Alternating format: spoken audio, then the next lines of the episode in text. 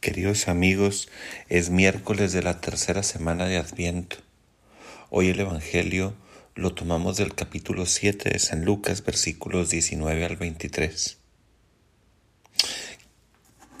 Quiero comenzar contándoles con mucha impresión que un matrimonio de científicos formado por Ugur Sahim y Oslem Tuerchi han descubierto y proporcionado al laboratorio Pfizer eh, la vacuna contra el coronavirus. Ellos tienen un laboratorio pequeño de investigación, luego se han asociado con esta gran cadena. Son gente sencilla, fíjense, ni siquiera tienen coche, se mueven en bicicleta. Él es un emigrante turco, ella eh, nacida en Alemania. Eh, se conocieron eh, en el laboratorio mientras ella estudiaba medicina, él era médico. ella había querido ser monja de joven y bueno, se dedicó a esta hermosa profesión, siempre tratando de hacer algo por el prójimo. Ha dicho Ugur en una entrevista, el dinero no va a cambiarnos la vida. Lo que sí cambia la vida es haber podido impactar de alguna manera el campo médico. Bueno, traigo este suceso a colación porque cuando en el Evangelio Juan el Bautista encarcelado manda a emisarios a preguntarle a Jesús, ¿eres tú el que ha de venir? ¿O debo poner en otro mi esperanza? Jesús hace a estos emisarios del Bautista contemplar sus obras. Fíjense, Jesús nos hace mirar a su modo de vivir, su modo de actuar, en concreto su compasión por los demás. No sé si tú y yo como Juan el Bautista, teníamos una idea diversa de Dios o esperábamos que Él actuara en otro modo. Pero Jesús mm,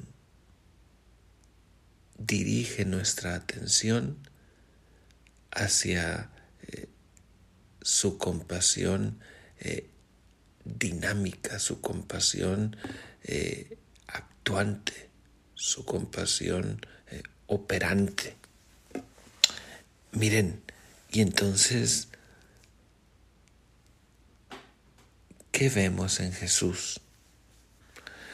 Vemos en Jesús a alguien que obra gestos sencillos pero cercanos, personales. Cuando Jesús sana, se va dirigiendo a cada uno le busca la mirada, le hace alguna pregunta para escuchar su dolor y su esperanza. Jesús es alguien que siempre antes de actuar pregunta para escuchar nuestra necesidad.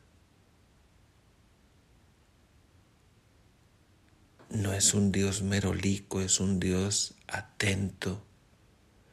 De hecho, provoca muchas veces que su interlocutor se mire hacia adentro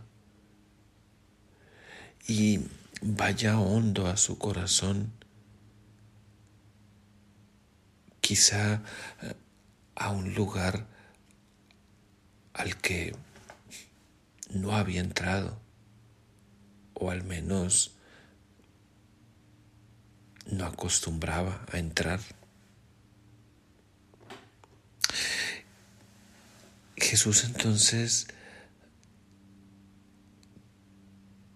quiere que nos demos cuenta de lo que llevamos dentro, no solo de la enfermedad física o de la necesidad externa, para renovarnos íntegramente a partir del corazón. Esos son los gestos sanadores de Jesús que hace contemplar a los discípulos de Juan el Bautista.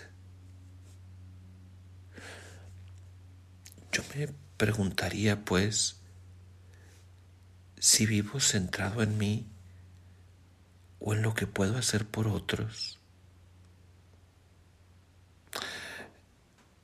Si mi vida da signos de la cercanía de Dios a las necesidades de alguien más. Si ayudo a sanar a otros las heridas que el pecado o su propia vida eh, les han ido provocando. El día que alguien me pregunte si yo soy presencia de Dios en el mundo, podría referirlo a mis obras. Que tengas un buen adviento. Gracias a las personas como Ugur y Oslem que entregan su vida a pensar en el bien de los demás.